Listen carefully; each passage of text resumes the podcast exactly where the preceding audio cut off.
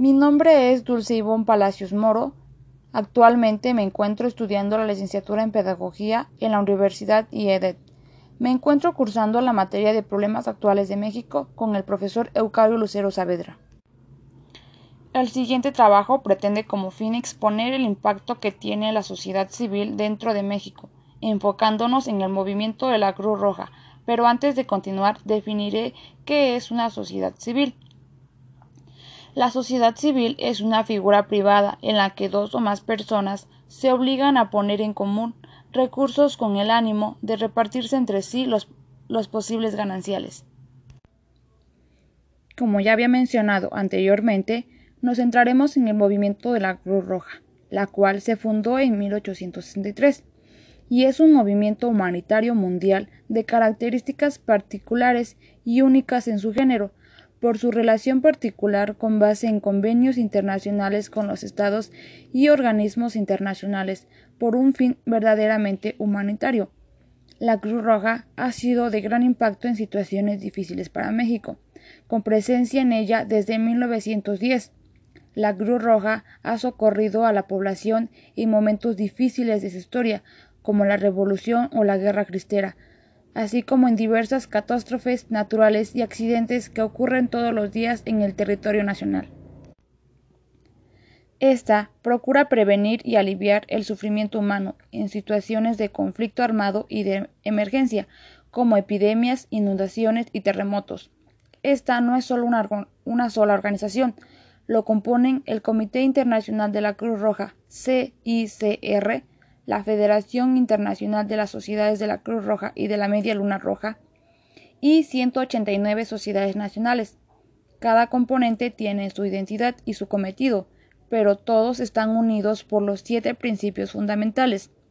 Estos principios son de gran importancia dentro de, de esta sociedad, pues es gracias a ellos que ha logrado lo que es hoy en día, como primer principio es la humanidad, es decir, presta auxilio sin discriminación a todos los heridos en los campos de batalla, protege la vida y la salud, hace respetar a la persona humana, así como favorece la comprensión mutua, la amistad, la cooperación y una paz duradera entre todos los pueblos. Otro es la imparcialidad, que se refiere a que no hace distinción alguna de nacionalidad, raza, religión, condición social ni credo político. Por otro lado, encontramos la neutralidad. Se obtiene de tomar parte de las hostilidades y en todo tiempo en las controversias de orden político, racial, religioso e ideológico. Como cuarto principio es la independencia, es decir, que conserva su autonomía, le siguen el voluntariado movimiento de socorro de carácter desinteresado, la unidad, ya que en cada país solo puede existir una sociedad de la Cruz Roja o de la Media Luna Roja, que, se que debe ser accesible a todos y extender su acción humanitaria a la totalidad del territorio. Por último principio es la universalidad, el movimiento internacional de la Cruz Roja, de la Media Luna Roja, en cuyo seno todas las sociedades tienen los mismos derechos y el deber de ayudarse de manera mutua. Para retractar más el impacto que tiene, daré un ejemplo, el cual sucedió en 2017. Un terremoto azotó a las familias de México dejando grandes secuelas. La Cruz Roja Americana contribuyó con 3.55 millones de dólares como apoyo a las actividades de socorro en México. Estos fondos ayudaron a la Cruz Roja Mexicana a cubrir las necesidades urgentes de la población, tales como comida, agua y alojamiento.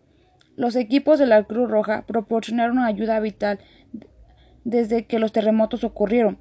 Esta ayuda incluyó asistencia médica, alojamiento temporal, apoyo psicosocial, sex de comida, artículos de higiene personal, kits de limpieza del hogar, catres, raciones de comida y mantas.